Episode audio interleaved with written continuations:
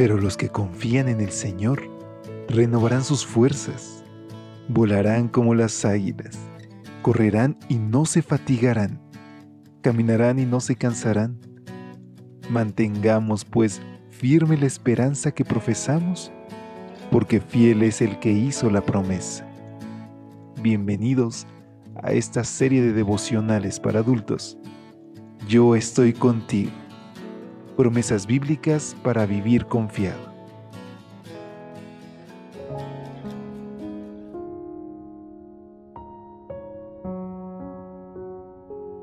Hola, ¿qué tal? Muy buenos días. Gracias por estar con nosotros hoy. Es para mí un privilegio saludarte desde la Ciudad de México a nombre de todo el equipo de Evangelike para extenderte una calurosa bienvenida en este 6 de junio a una edición más de este tu espacio de lecturas devocionales para adultos. Hoy como cada mañana, con alegría en nuestro corazón, abramosle las puertas a nuestro Dios y permitamos que Él esté en cada plan, en cada proyecto, y también traigámosle cualquier motivo de preocupación. Llévalo en oración para que Él pueda tomar parte y que pueda actuar a nuestro favor conforme a su voluntad. Es con estas palabras que te pido que me acompañes a nuestra reflexión titulada Estoy contigo para librarte. Nuestra lectura base la encontramos en Jeremías 1.19. La nueva versión internacional nos dice, pelearán contra ti, pero no podrán vencerte porque yo estoy contigo para librarte, afirma el Señor. Charles de Gaulle lo necesitaba a fin de insuflar un nuevo aire a su ya debilitado gobierno. A Stalin le urgía que ocurriera, puesto que así los aliados contarían con la apertura de un segundo frente contra los nazis. Los americanos y los ingleses trabajaban arduamente para que la estrategia llevara alivio a una de las zonas más importantes de Europa. Incluso el mismo Hitler deseaba que los aliados realizaran lo que ya era un secreto a voces. Los alemanes se sentían seguros porque, según ellos, nada ni nadie podría eludir la gran muralla del Atlántico una serie de fortificaciones nazis establecidas en las costas francesas y flanqueadas por la Marina y la poderosa Fuerza Aérea Alemania. Si los aliados daban el forzoso paso, los nazis lo derrotarían, asegurando así el triunfo en la guerra. ¿A qué nos referimos? Al desembarco de los ejércitos aliados en las costas de Normandía, Francia. Un evento que no solo produjo la liberación de París, sino que se convirtió en el principio del fin de la Segunda Guerra Mundial.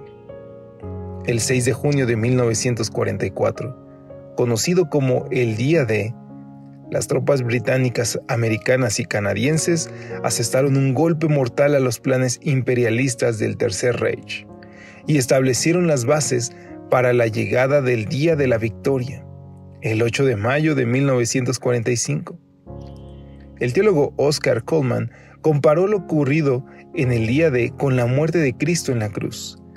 Satanás y sus seguidores deseaban ponerle fin a la vida del Hijo de Dios, así que articularon un plan demoníaco y lo implementaron. No obstante, lo que creyeron que sería un rotundo triunfo, acabó siendo la mayor derrota que alguna vez haya ocurrido en el universo. Así como Hitler no descifró la estrategia aliada, los príncipes de este mundo no entendieron el plan de Dios, porque si lo hubiesen comprendido, nunca habrían crucificado al Señor de la Gloria. ¿Por qué? Porque en la cruz el Señor despojó a los principados y a las autoridades y los exhibió públicamente triunfando sobre ellos. Ahora, la victoria de Cristo constituye la garantía de nuestra victoria y de que Dios cumplirá esta promesa. Pelearán contigo, pero no podrán vencerte porque yo estoy contigo para librarte, afirma el Señor. Querido amigo, querida amiga, ¿con qué estamos batallando hoy? Tal vez es con un estado emocional, tal vez es con la depresión, con angustias, con temores, con rechazo, con nuestro carácter. ¿Cuál es tu lucha hoy? ¿Una tentación? Sea cual sea nuestra lucha, llevémoslo al plano de oración, porque las batallas se ganan de rodillas, pero se ganan en un terreno celestial. Cuando nosotros nos esforzamos una y otra vez por nuestros propios medios, salimos frustrados porque la derrota es inminente. pero nuestro Dios nos da su fuerza, nos da su poder y hoy desea que tú salgas victorioso. Así que en humildad, acepta la palabra de Cristo, arregla las cosas que tienes que hacer y déjale los resultados a Dios. ¿Qué te parece si hoy le pedimos que nos acompañe que nos dé esa fuerza que nos prometió? Oremos. Querido Dios, en tus manos encomendamos nuestra vida. Danos por favor la victoria y sea lo que estemos pasando, te rogamos que podamos contar con tu bondad. En el nombre de Jesús, amén. Dios te bendiga. Hasta pronto. Gracias por acompañarnos. Te esperamos mañana. Te recordamos que nos encontramos en redes sociales. Estamos en Facebook, Twitter e Instagram como Ministerio Evangelite. Y también puedes visitar nuestro sitio web www.evangelite.com.